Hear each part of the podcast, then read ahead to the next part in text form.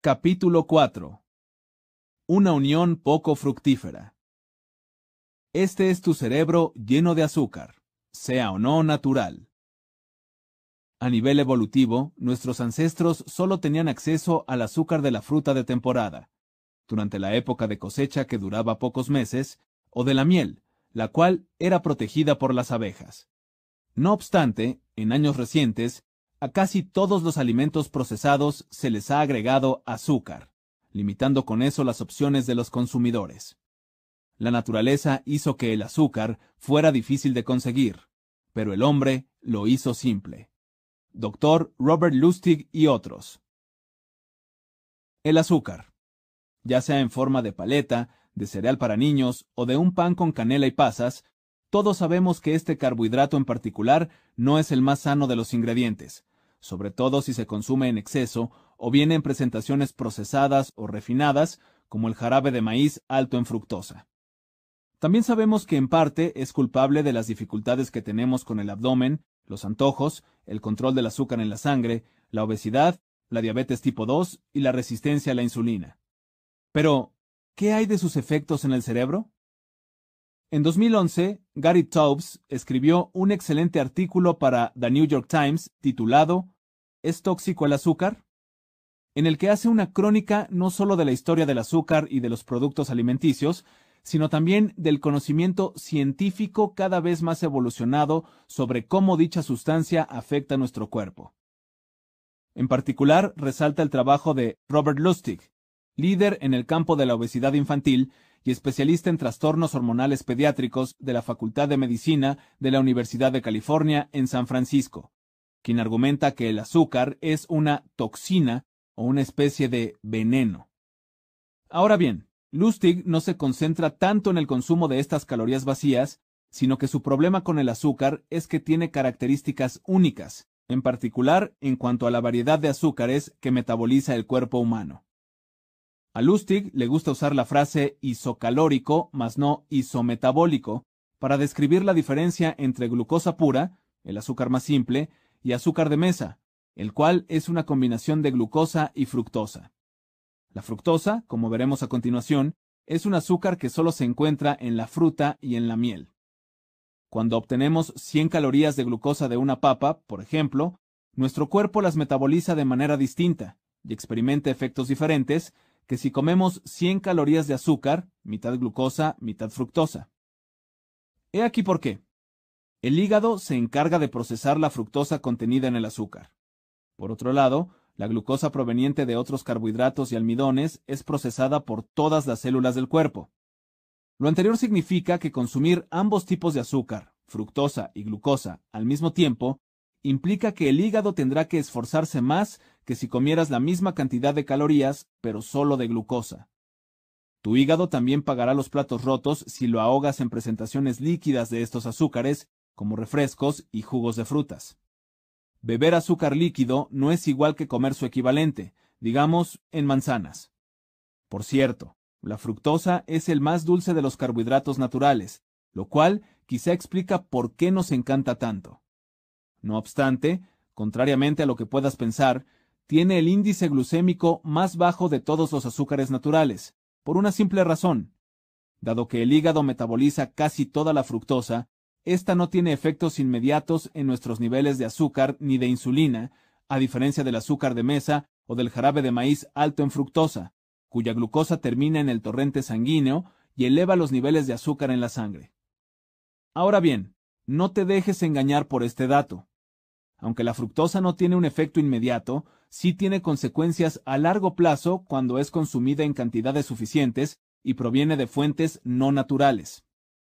Esto ha sido bastante documentado por la ciencia. Consumir fructosa se asocia con una afectación de la tolerancia a la glucosa y de la resistencia a la insulina, con altos niveles de grasa en la sangre y con la hipertensión. Dado que no detona la producción de insulina ni de leptina, dos hormonas claves para la regulación del metabolismo, las dietas altas en fructosa derivan en obesidad y en sus repercusiones metabólicas. Más adelante aclararé a qué me refiero con esto, pues quizá los amantes de la fruta estén preocupados. Por fortuna, en general podrán seguir consumiéndola, pues las cantidades de fructosa contenidas en la fruta palidecen frente a la de los alimentos procesados. Hemos oído hablar de los daños que ocasiona el azúcar en casi cualquier parte del cuerpo, excepto en el cerebro. De nueva cuenta, es un tema que ha recibido poca atención de los medios de comunicación. Las preguntas que debemos hacernos, mismas que responderé en este capítulo, son las siguientes. ¿Qué efecto tiene el consumo excesivo de azúcar en el cerebro? ¿Puede el cerebro distinguir entre distintos tipos de azúcar? ¿Los metaboliza de manera distinta dependiendo de su origen? En tu lugar, dejaría de lado esa galleta o ese pan dulce con el que estás acompañando el café y me abrocharía el cinturón. Después de escuchar este capítulo, no volverás a ver las frutas y los postres con los mismos ojos. Carbohidratos y azúcares para principiantes. Empezaré por definir algunos términos. ¿Cuál es la diferencia exacta entre el azúcar de mesa, el azúcar de la fruta, el jarabe de maíz alto en fructosa y otros productos similares? Buena pregunta. Como ya he dicho, la fructosa es un tipo de azúcar que se encuentra de manera natural en la fruta y en la miel. Es un monosacárido igual que la glucosa, mientras que el azúcar de mesa, sacarosa, la sustancia granulosa blanca que le echamos al café o ponemos en un tazón para mezclarlo con harina y hacer galletas, es una combinación de glucosa y fructosa, lo que la hace un disacárido, dos moléculas unidas. El jarabe de maíz alto en fructosa, que está presente en los refrescos, los jugos y en varios alimentos procesados, es otra combinación de moléculas dominada por la fructosa, 55% fructosa, 42% glucosa y 3% otros carbohidratos. Este ingrediente se introdujo a la industria alimenticia en 1978 como reemplazo barato para el azúcar de mesa en bebidas y alimentos procesados. Estoy seguro de que has oído hablar de él en los medios, quienes lo acusan de ser el principal responsable de la epidemia actual de obesidad. Pero ese no es el punto. Aunque es verdad que podemos señalar que nuestro abdomen regordete y el diagnóstico de padecimientos relacionados con ese asunto, como la obesidad y la diabetes, son culpa del alto consumo de jarabe de maíz alto en fructosa, también podemos responsabilizar a todos los otros azúcares, pues también son carbohidratos, una clase de biomoléculas que comparten características similares. Los carbohidratos no son más que largas cadenas de moléculas de azúcar que se diferencian de la grasa, cadenas de ácidos grasos, las proteínas, cadenas de aminoácidos y el ADN. Sin embargo, como bien sabes, no todos los carbohidratos son iguales, ni el cuerpo los trata de la misma forma. La característica que los distingue es cuánto elevan el nivel de azúcar en la sangre, y a su vez de insulina. Las comidas altas en carbohidratos, en particular las altas en glucosa simple, propician que el páncreas incremente la liberación de insulina para que este azúcar se almacene en las células. Durante la digestión, los carbohidratos se descomponen y el azúcar se libera en el torrente sanguíneo, lo que causa de nuevo que el páncreas aumente la liberación de insulina para que la glucosa entre a las células. Con el paso del tiempo, los niveles elevados de azúcar en la sangre ocasionan una sobreproducción de insulina. Los carbohidratos que detonan el mayor disparo de azúcar en la sangre suelen ser los más engordantes por esa misma razón. Incluyen cualquier cosa hecha con harinas refinadas, panes, cereales y pastas, almidones como el arroz, las papas y el trigo, y carbohidratos líquidos como el refresco, la cerveza y el jugo de fruta.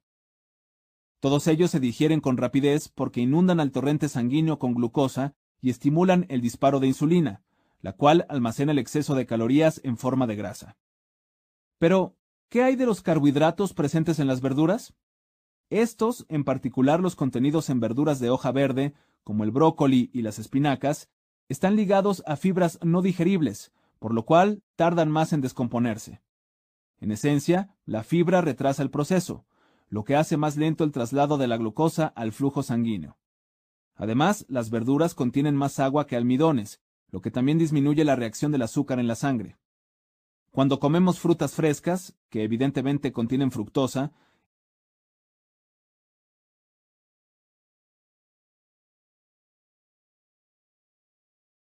el agua y la fibra diluyen el efecto del azúcar en la sangre. Si por ejemplo comes un durazno y una papa horneada del mismo peso, la papa tiene un efecto mucho mayor en el azúcar de la sangre que el durazno acuoso y fibroso. Eso no significa que el durazno o cualquier otra fruta no te causarán problemas.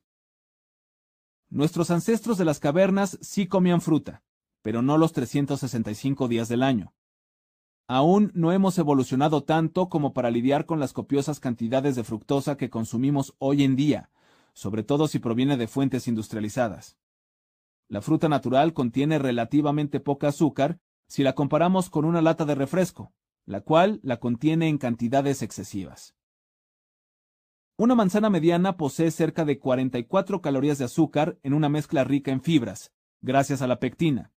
En contraste, una lata de 350 mililitros de refresco de cola contiene casi el doble, 80 calorías de azúcar. Si extraes el jugo a varias manzanas y concentras el líquido hasta tener una bebida de 350 mililitros, la cual habrá sido desprovista de fibra, tendrás frente a ti una bomba con 85 calorías de azúcar que bien podrían haber provenido del refresco. Cuando esa fructosa arremete contra el hígado, la mayoría se transforma en grasa y es enviada a nuestras células grasas. Por eso, hace más de cuatro décadas, los bioquímicos la señalaron como el carbohidrato más engordador de todos.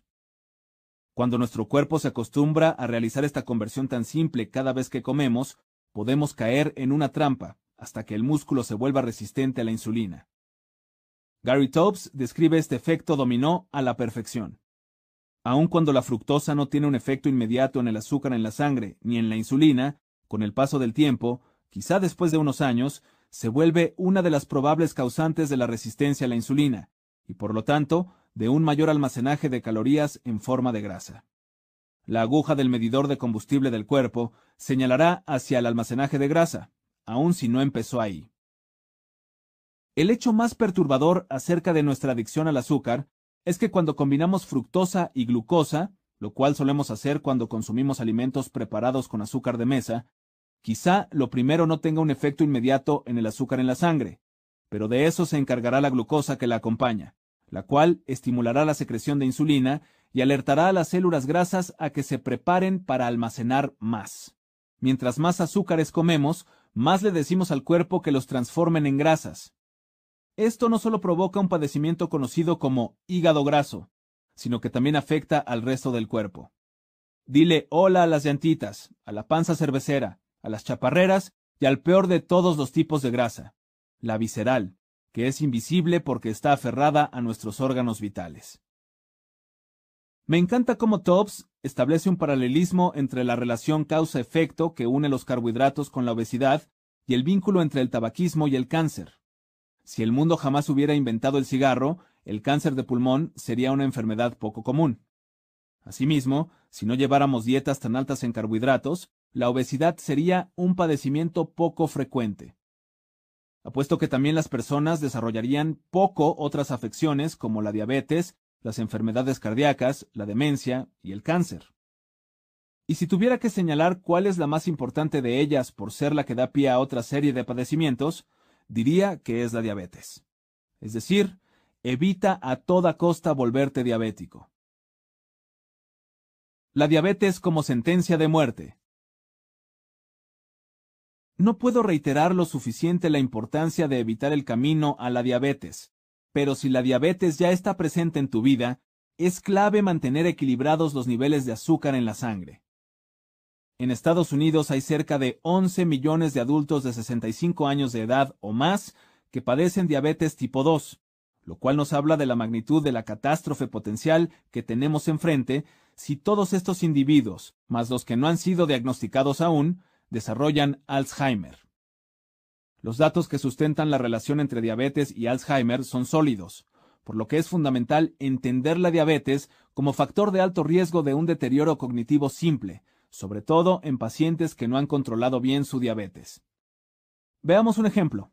En junio de 2012, Archives of Neurology publicó un estudio realizado a 3.069 ancianos para determinar si la diabetes aumentaba el riesgo de padecer un deterioro cognitivo y si la falta de control del azúcar en la sangre empeoraba el desempeño cognitivo. Cuando se les evaluó por primera vez, alrededor de 23% de los participantes tenía diabetes, mientras que el restante 77% no la padecía. Fue intencional elegir un grupo de adultos mayores funcionales. No obstante, una pequeña parte de aquel 77% desarrolló la enfermedad durante los nueve años que duró el estudio.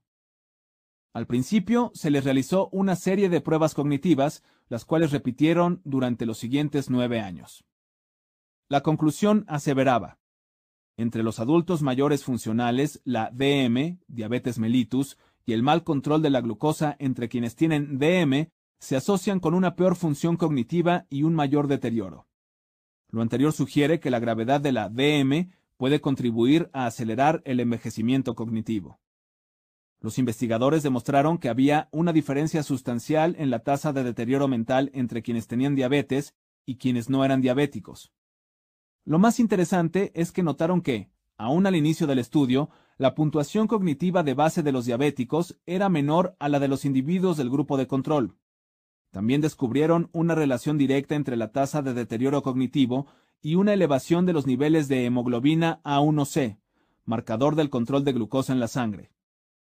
Los autores afirmaron que la hiperglicemia, el azúcar alto en la sangre, se ha señalado como uno de los mecanismos que quizá contribuyen a la asociación entre la diabetes y la reducción de la función cognitiva. Y agregaron, la hiperglicemia puede contribuir a la deficiencia cognitiva por medio de mecanismos como la formación de productos finales de glicación avanzada, la inflamación y la microangiopatía. Antes de explicar qué son los productos finales de glicación avanzada y cómo se forman, echemos un vistazo a un estudio previo de 2008 realizado por la Clínica Mayo y publicado en Archives of Neurology. Este se enfocaba en los efectos de la duración de la diabetes. Dicho de otro modo, ¿influye el tiempo que uno lleva padeciendo diabetes en la gravedad del deterioro cognitivo? Sin duda. Las cifras son apabullantes. Según lo descubierto en la Clínica Mayo, si la persona desarrolló la diabetes antes de los 65 años de edad, el riesgo de padecer deterioro cognitivo leve aumentaba abrumadoramente 220%. Asimismo, el riesgo de padecerlo en el caso de individuos que tenían diabetes desde hacía 10 años o más aumentaba 176%. Si tomaban insulina, el riesgo se incrementaba 200%. Los autores describieron un posible mecanismo para explicar la conexión entre la persistencia de niveles altos de azúcar en la sangre y el Alzheimer, la generación elevada de productos finales de glicación avanzada. Pero, ¿qué son estos productos finales de glicación que aparecen tanto en la literatura médica reciente relacionados con el deterioro cognitivo y el envejecimiento avanzado? Ya los mencioné de paso en el capítulo anterior, pero en la siguiente sección explicaré cuál es su relevancia una vaca loca y varias pistas para entender los trastornos neurológicos. Recuerdo la histeria generalizada en el mundo a mediados de los años 90 del siglo XX, cuando se extendió a toda prisa el temor de la enfermedad de las vacas locas, porque la gente en el Reino Unido empezó a documentar evidencias de que este trastorno se transmitía del ganado a los seres humanos. En el verano de 1996, Peter Hall, un vegetariano veinteañero, murió de la variedad humana de la enfermedad de las vacas locas, considerada una nueva variante de la enfermedad de Creutzfeldt-Jakob, la cual contrajo por comer hamburguesas de res cuando era niño. Poco después se confirmaron más casos, por lo que varios países, incluido Estados Unidos, empezaron a prohibir las importaciones de carne de res proveniente del Reino Unido. Incluso la cadena de hamburguesas más famosa del mundo dejó de servir sus productos temporalmente en algunos lugares hasta que los científicos descifraron dónde se originó la epidemia y se tomaron medidas para erradicar el problema. La enfermedad de las vacas locas, también conocida como encefalopatía espongiforme bovina, es una extraña afección que infecta al ganado. Su apodo se deriva del comportamiento peculiar que exhiben las vacas infectadas. Ambas formas son variedades de enfermedades priónicas, causadas por proteínas anormales que infligen daño conforme se extienden agresivamente de una célula a otra.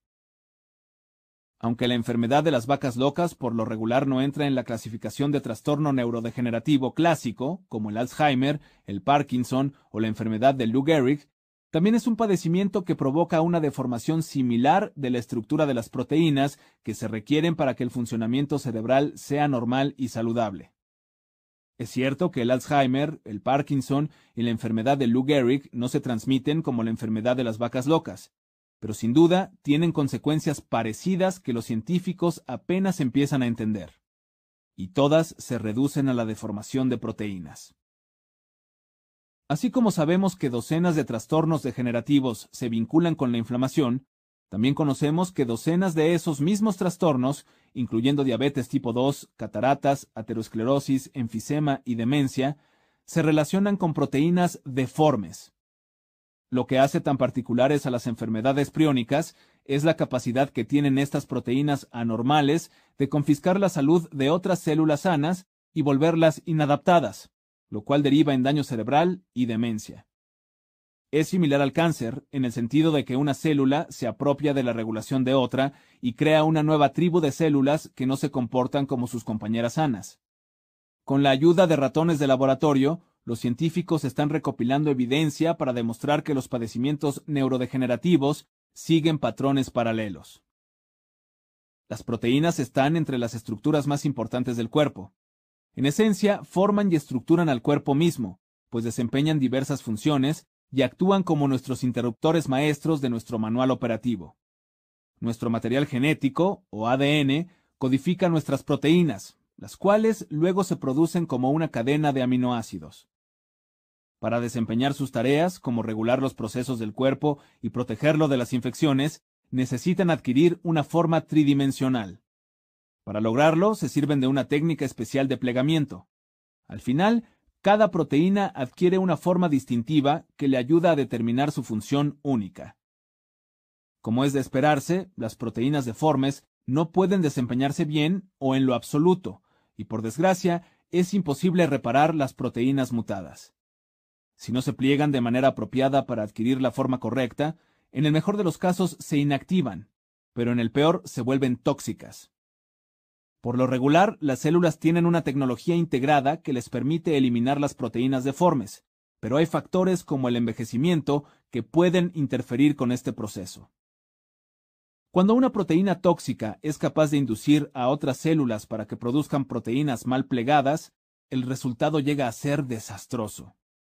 Por eso, la meta de muchos científicos hoy en día es encontrar una forma de detener el impulso de producción de proteínas deformes que va de una célula a otra célula, y así detener en seco el avance de las enfermedades. Stanley Prusiner, director del Instituto de Enfermedades Neurodegenerativas de la Universidad de California en San Francisco, descubrió los priones, lo cual lo hizo merecedor del Premio Nobel en 1997. En 2012 formó parte de un equipo de investigadores que publicó un artículo emblemático en Proceedings of the National Academy of Sciences, en el cual demostraban que la proteína beta-amiloide asociada con el Alzheimer tiene características similares a las de los priones. En sus experimentos se pudo dar seguimiento a la progresión de la enfermedad al inyectar proteína beta-amiloide en un lado del cerebro del ratón y observar sus efectos. Por medio de una molécula lumínica, cuando se encendía el cerebro del ratón, se podían ver las proteínas merodeadoras reunirse, en una cadena tóxica de eventos que se asemeja a lo que ocurre en el cerebro del paciente con Alzheimer. En este descubrimiento está la clave de más de un trastorno neurológico. Algunos científicos que se especializan en otras áreas del cuerpo también han estado estudiando el impacto de las proteínas que cambian de forma. De hecho, es posible que las proteínas enloquecidas estén involucradas en un amplio rango de padecimientos. Por ejemplo, la diabetes tipo 2 puede ser estudiada desde esta perspectiva si tomamos en cuenta el hecho de que los diabéticos tienen proteínas dementes en el páncreas que son capaces de afectar de manera negativa la producción de insulina, lo que nos lleva a la siguiente pregunta. ¿Los niveles crónicos de azúcar alta provocan la deformación proteínica? En el caso de la aterosclerosis, la acumulación de colesterol típica de la enfermedad puede ser ocasionada por el mal plegamiento de las proteínas. Los pacientes con cataratas tienen proteínas rebeldes que se juntan en la lente del ojo. La fibrosis quística, trastorno hereditario provocado por un defecto del ADN, se caracteriza por un plegamiento inapropiado de la proteína CFTR. Incluso un tipo de enfisema le debe su capacidad devastadora a las proteínas anormales que se acumulan en el hígado y jamás llegan a los pulmones. Pues bien, ahora que hemos dejado claro que las proteínas descarriadas desempeñan un papel importante en las enfermedades y sobre todo en la degeneración neurológica, la siguiente pregunta es, ¿qué causa el mal plegamiento de las proteínas? Cuando se tiene una afección como la fibrosis quística, la respuesta es más fácil de señalar porque hemos identificado el defecto genético específico que la ocasiona. Sin embargo, ¿qué hay de otros padecimientos de origen misterioso o que no se manifiestan sino hasta la madurez? Veamos ahora esos productos finales de la glicación. Glicación es un término bioquímico que nombra la adhesión de moléculas de azúcar a proteínas, grasas y aminoácidos. En algunas ocasiones se hace referencia a este proceso espontáneo como reacción de Maillard, pues fue Luis Camille Maillard el primero en describirlo a principios del siglo XX. Aunque predijo que podía tener un impacto importante en la medicina, no fue sino hasta los años 80 de ese siglo que los científicos recurrieron a esta reacción cuando intentaban entender las complicaciones de la diabetes y el envejecimiento. Este proceso genera productos finales de glicación avanzada, las cuales ocasionan que las fibras de la proteína cambien de forma y pierdan flexibilidad. Para tener nociones acerca de cómo funcionan, basta observar a alguien que está envejeciendo prematuramente, que tiene demasiadas arrugas, bolsas en los ojos, la piel muy descolorida y ha perdido mucha de su vivacidad por la edad que tiene. Lo que ves es el efecto físico de proteínas que se enganchan con azúcares renegados, lo cual explica por qué a estos productos finales se les considera jugadores claves en el envejecimiento de la piel. También podríamos echarle un vistazo a un fumador empedernido, cuya piel amarillenta también es característica de la glicación. Los fumadores tienen pocos antioxidantes en la piel y el tabaquismo incrementa la oxidación en el cuerpo y en la dermis. Por lo tanto, son incapaces de combatir los subproductos de procesos normales como la glicación, pues el potencial antioxidante de su cuerpo está muy disminuido y maniatado por el volumen de oxidación.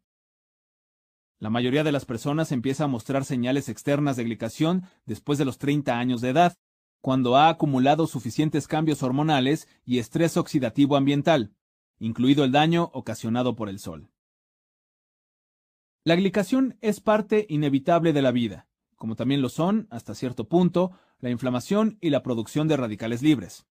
Es producto de un metabolismo normal y es fundamental para el envejecimiento. Incluso es posible medirla con tecnología que ilumina el vínculo formado entre los azúcares y las proteínas. De hecho, los dermatólogos tienen mucha experiencia en ello, ya que con cámaras de análisis de complexión facial pueden capturar la diferencia entre juventud y vejez al comparar la imagen fluorescente del rostro de un niño con la de adultos de mayor edad.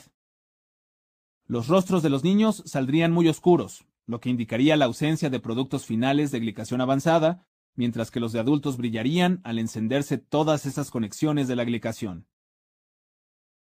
Es claro que la meta es limitar o desacelerar este proceso, por lo que muchos esquemas antienvejecimiento se enfocan en cómo reducir la glicación e incluso en romper las conexiones tóxicas.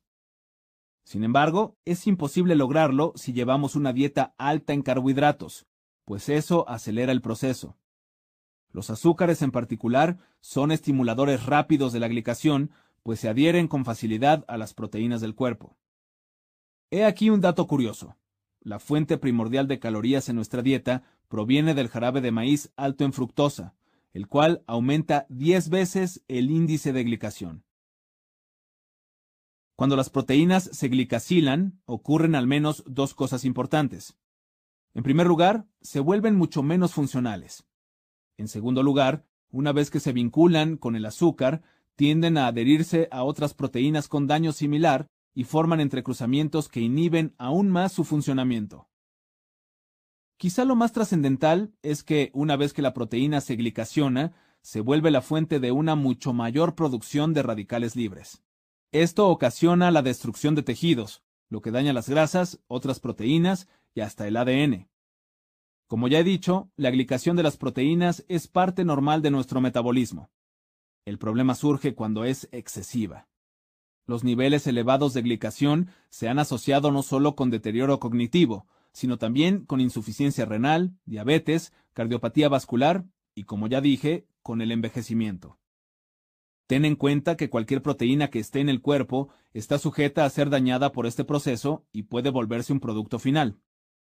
Dada la relevancia de este proceso, hay investigadores médicos en todo el mundo esforzándose por desarrollar diversos mecanismos farmacológicos para reducir la formación de dichos productos.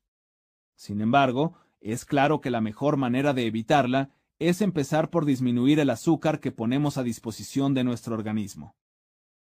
Más allá de causar inflamación y deterioro mediados por los radicales libres, los productos finales de glicación avanzada se asocian con daños en los vasos sanguíneos y se cree que explican la conexión entre la diabetes y los problemas vasculares.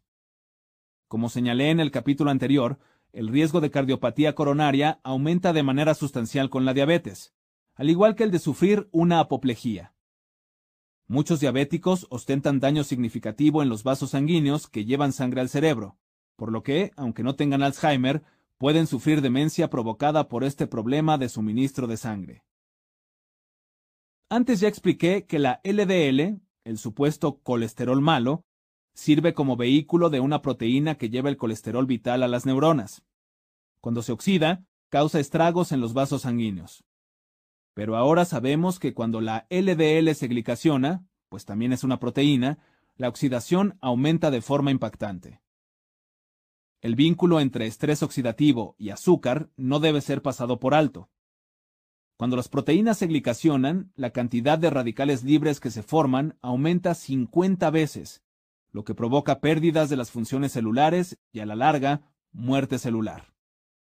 Concentremos nuestra atención entonces en la poderosa relación entre la producción de radicales libres, el estrés oxidativo y el deterioro cognitivo. Sabemos que el estrés oxidativo se vincula directamente con la degeneración cerebral. Hay estudios que demuestran que el daño que causan los radicales libres en los lípidos, las proteínas, el ADN y el ARN precede al deterioro cognitivo, y ocurre mucho antes de que aparezcan los primeros síntomas de trastornos neurológicos graves como Alzheimer, Parkinson y enfermedad de Lou Gehrig.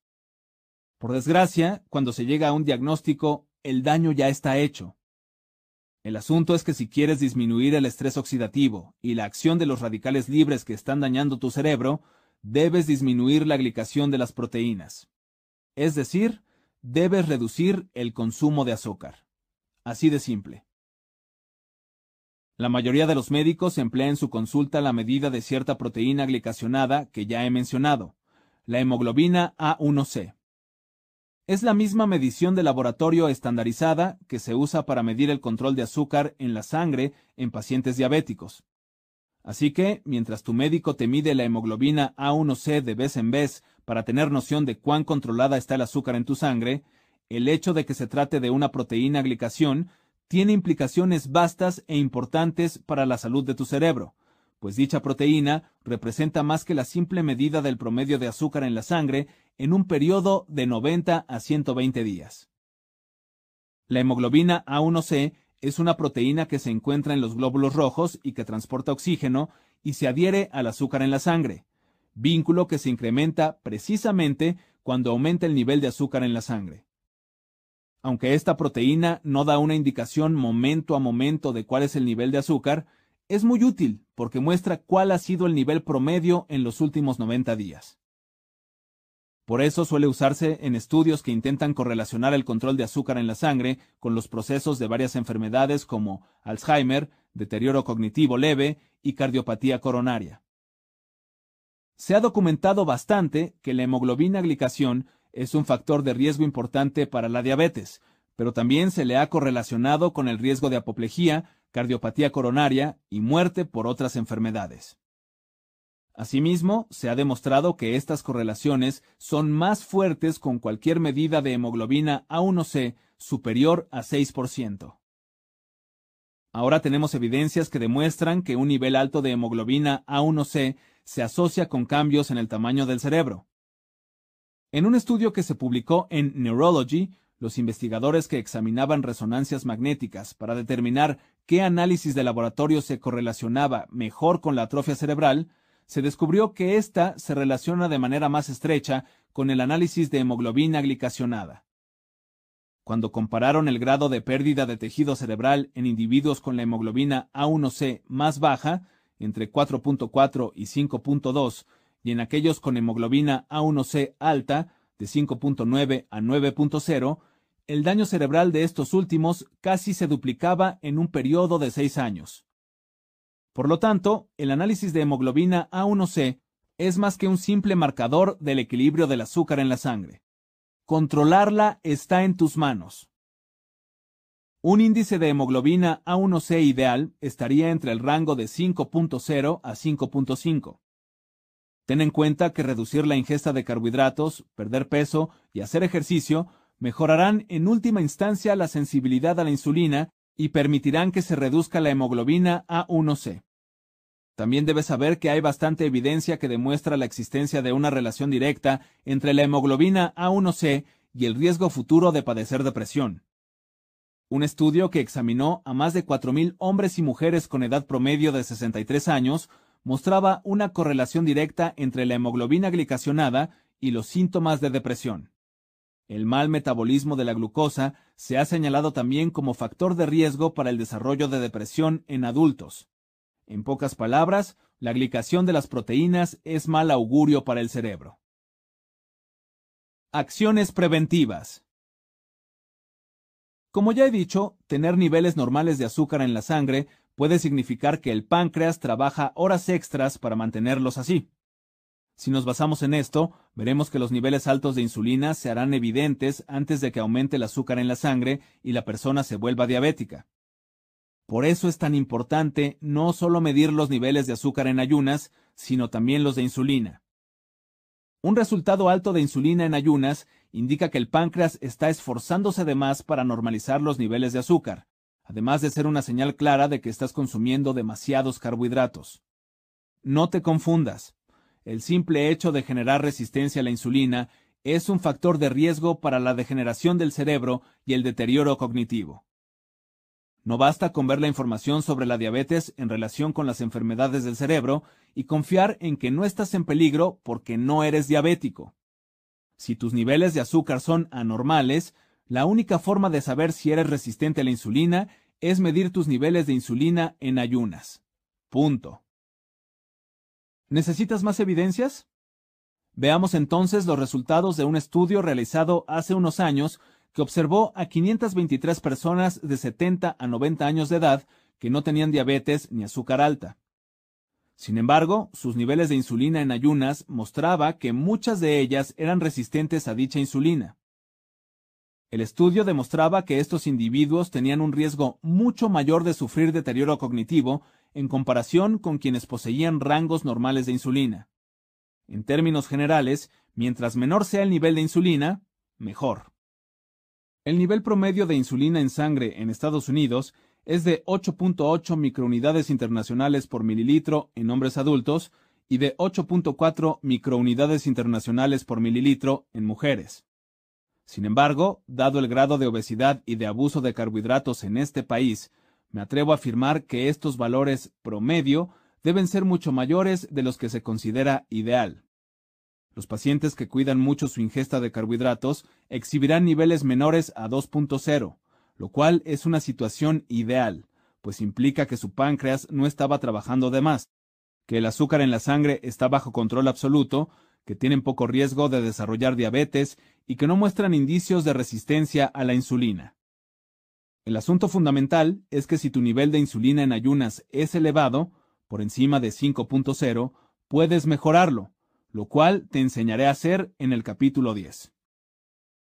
Mientras más gordo seas, más pequeño será tu cerebro. Casi todo mundo tiene la noción de que tener sobrepeso no es saludable.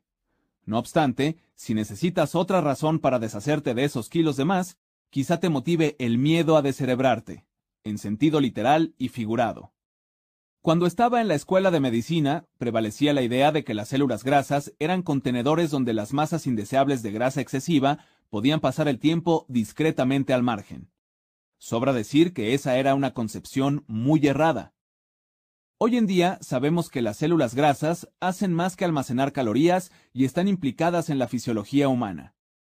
Las masas de grasa corporal forman órganos hormonales sofisticados y complejos que no son nada pasivos. Escuchaste bien. La grasa es un órgano. Bien podría ser uno de los órganos más diligentes, pues cumple muchas funciones más allá de resguardarnos del frío. sobre todo la grasa visceral, que rodea nuestros órganos internos viscerales, como el hígado, los riñones, el páncreas, el corazón y los intestinos. La grasa visceral también ha recibido mucha atención de los medios a últimas fechas, pues ahora sabemos que es el tipo de grasa más devastadora para nuestra salud. Quizá nos avergüencen nuestros enormes muslos, las chaparreras, los brazos colgados, la celulitis y tener un trasero protuberante. Pero el peor tipo de grasa es el que no podemos ver, sentir ni tocar. En casos extremos la vemos en abdómenes abultados y lonjas, los cuales son señales externas de que hay órganos rodeados de grasa bajo la cubierta. Por esta misma razón, la circunferencia de la cintura suele considerarse un parámetro de salud que predice padecimientos futuros, y hasta la muerte. Mientras más grande sea la circunferencia de tu cintura, mayor es el riesgo de que te enfermes o mueras. Es bien sabido que la grasa visceral tiene una capacidad particular de detonar reacciones inflamatorias en el cuerpo, así como de indicar a las moléculas que alteren el curso normal de las acciones hormonales. Esto, a su vez, mantiene en marcha la cascada de efectos negativos de la grasa visceral. Asimismo, esta hace más que generar inflamación por medio de una cadena de eventos biológicos, sino que ella misma se inflama. Este tipo de grasa alberga tribus de glóbulos blancos que sugieren un proceso inflamatorio. De hecho, las moléculas hormonales e inflamatorias producidas por la grasa visceral se desechan directamente al hígado, el cual, como podrás imaginar, reacciona contra otra ronda de municiones, es decir, de reacciones inflamatorias y sustancias que alteran las hormonas. En pocas palabras, más que ser solo un depredador que acecha detrás de un árbol, es un enemigo armado y peligroso. El número de padecimientos asociado con la grasa visceral es abrumador desde los obvios, la obesidad y el síndrome metabólico, hasta los menos obvios, cáncer, trastornos autoinmunes y enfermedades del cerebro. Los puntos que conectan el exceso de grasa corporal, la obesidad y la disfunción cerebral no son difíciles de seguir con los datos que has aprendido de este libro. El exceso de grasa corporal no solo nos hace más resistentes a la insulina, sino que también aumenta la producción de sustancias químicas inflamatorias que desempeñan un papel directo en la degeneración cerebral. En un estudio realizado en 2005, se compararon las proporciones cintura-cadera de más de 100 individuos con los cambios estructurales en su cerebro. También se observaron los cambios cerebrales en relación con los niveles de azúcar y de insulina en ayunas. Lo que los autores querían determinar era si existía o no una relación entre la estructura del cerebro y el tamaño del abdomen. Los resultados son asombrosos. En esencia, mientras mayor sea la proporción cintura-cadera, es decir, entre más grande sea la panza, más pequeño es el centro de memoria del cerebro, o sea, el hipocampo. Este desempeña un papel fundamental en la memoria, y su función depende por completo de su tamaño. Conforme se encoge, la memoria disminuye. Lo más sorprendente es que los investigadores descubrieron que mientras mayor era la proporción cintura-cadera, más alto era el riesgo de sufrir pequeñas apoplejías en el cerebro, las cuales también se sabe que se asocian con un deterioro de la función cerebral. En sus propias palabras, estos resultados son consistentes con un corpus cada vez mayor de evidencia que liga la obesidad, la enfermedad vascular y la inflamación con el deterioro cognitivo y la demencia. Desde entonces, otros estudios han confirmado sus hallazgos. Por cada kilo extra que le cargamos al cuerpo, el cerebro se hace más pequeño. Es irónico pensar que mientras más grande es el cuerpo, más se reduce el cerebro. Una investigación conjunta realizada por neurocientíficos de la Universidad de California en Los Ángeles y la Universidad de Pittsburgh examinó resonancias cerebrales de 94 personas de setenta y tantos años que participaron en un estudio previo de salud cardiovascular y cognición. Ninguna de ellas padecía demencia ni algún otro trastorno cognitivo, y a todas se les dio seguimiento durante cinco años. Los investigadores descubrieron que los cerebros de las personas obesas, es decir, con índices de masa corporal por encima de 30, parecían 16 años mayores que sus contrapartes sanas con peso normal. Quienes tenían sobrepeso, con índices de masa corporal de 25 a 30, se veían 8 años más viejos que los individuos delgados. Lo importante es que la gente con obesidad clínica tenía 8% menos tejido cerebral, mientras que aquella con sobrepeso poseía 4% menos masa cerebral que los individuos con peso normal. Buena parte de este tejido perdido pertenecía a las regiones frontales y temporales del cerebro, que es donde se toman las decisiones y se almacenan recuerdos, entre otras cosas. Los autores del estudio señalaron con toda certeza que sus hallazgos podían tener implicaciones serias en individuos viejos, con sobrepeso u obesos, como un riesgo más elevado de desarrollar Alzheimer. Sin duda se trata de una serie de círculos viciosos que se apoyan entre sí. La genética puede afectar la propensión de una persona a comer en exceso y subir de peso, lo cual se traduce en bajos niveles de actividad, en resistencia a la insulina y en riesgo de padecer diabetes. Esta última, a su vez, afecta la capacidad de controlar el peso y el azúcar en la sangre. Una vez que la persona se vuelve diabética y sedentaria, es inevitable que ocurra un colapso en los tejidos y en los órganos, entre ellos el cerebro. Asimismo, una vez que este último empieza a degenerarse y a encogerse a nivel físico, comienza a perder la capacidad de funcionar de manera adecuada. Es decir, que los centros de apetito y de control de peso del cerebro no irán a todo vapor, e incluso podrían estar fallando en gran medida, lo cual, a su vez, alimenta el círculo vicioso. Es importante entender que es urgente empezar a perder peso, pues los cambios ocurren tan pronto como el individuo empieza a hacerse de peso sobrante. Hasta cierto grado, podemos predecir si el cerebro padecerá dentro de 30 años tan solo midiendo la grasa corporal. En un artículo de 2008, un grupo de científicos californianos examinó los historiales de más de 65.000 personas evaluadas entre mediados de los años 60 y 70 del siglo XX. Querían saber quiénes de ellos habían desarrollado demencia. A estos individuos se les tomaron varias medidas corporales para determinar cuánta grasa tenían por primera vez hacía 36 años. Estas incluían el tamaño del abdomen, la circunferencia de los muslos, así como la altura y el peso. Unas tres décadas después, los individuos que antes poseían más grasa corporal ahora tenían una probabilidad mucho mayor de padecer demencia. Del grupo original, a 1.049 personas se les diagnosticó dicho trastorno cerebral. Cuando los científicos compararon al grupo con menor grasa corporal con el que tenía mayor grasa corporal, el segundo tenía un riesgo casi del doble de padecer demencia. En palabras de los autores, al igual que con la diabetes y la enfermedad cardiovascular, la obesidad central, grasa abdominal, también es un factor de riesgo de padecer demencia.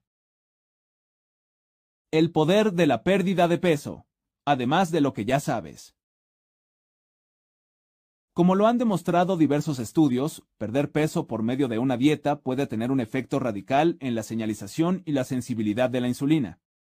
En un experimento, un equipo de médicos evaluó a 107 individuos obesos de al menos 65 años de edad durante un año y estudió cómo respondían en términos de producción de insulina a una dosis de glucosa por vía oral. Querían medir la diferencia entre tres grupos distintos. Quienes entraban a un programa de pérdida de peso, quienes tenían asignado un programa de ejercicios y quienes harían tanto dieta como ejercicio se incluyó un cuarto grupo control para hacer comparaciones posteriores. ¿Qué pasó seis meses después? Quienes estaban en el primer grupo mostraban un incremento de 40% de sensibilidad a la insulina, lo cual también ocurrió en el tercer grupo. Quienes no se embarcaron en el programa de pérdida de peso, pero hicieron ejercicio, no mostraron cambio alguno en la sensibilidad a la insulina. Una vez que terminó el estudio, al cabo de un año, la sensibilidad a la insulina había mejorado sorprendentemente en 70% de quienes perdieron peso para hacer dieta.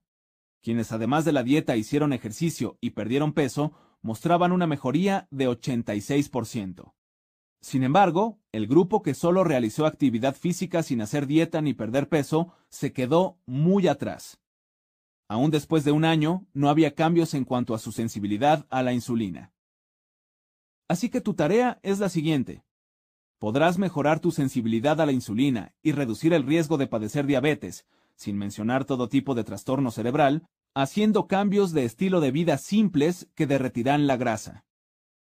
Si a la dieta agregas ejercicio, obtendrás beneficios aún mayores.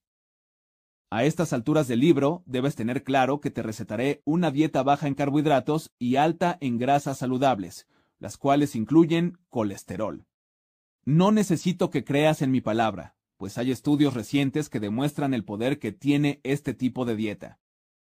El año pasado, el Journal of the American Medical Association publicó los efectos de tres dietas populares en un grupo de jóvenes adultos obesos o con sobrepeso. Cada uno de los participantes intentó una de las dietas durante un mes. Una era baja en grasas, 60% de las calorías provenían de carbohidratos, 20% de grasa y 20% de proteína. Otra era de bajo índice glicémico, 40% de calorías provenientes de carbohidratos, 40% de grasas y 20% de proteínas. Y la última era muy baja en carbohidratos, 10% de calorías provenientes de carbohidratos, 60% de grasa y 30% de proteína. Todas tenían el mismo número de calorías, pero quienes quemaron más fueron los que siguieron el régimen bajo en carbohidratos y alto en grasas. El estudio también midió la sensibilidad a la insulina durante el mes que duró el protocolo y descubrió que la última versión de la dieta causaba la mayor mejoría en cuanto a sensibilidad a la insulina, casi el doble que la dieta baja en grasas. Los triglicéridos, un poderoso marcador de riesgo cardiovascular, eran en promedio de 66 entre los individuos que hicieron la dieta baja en carbohidratos, mientras que el promedio era de 107 entre los del grupo de la dieta baja en grasas. Por cierto, los niveles altos de triglicéridos también indican que se están consumiendo demasiados carbohidratos.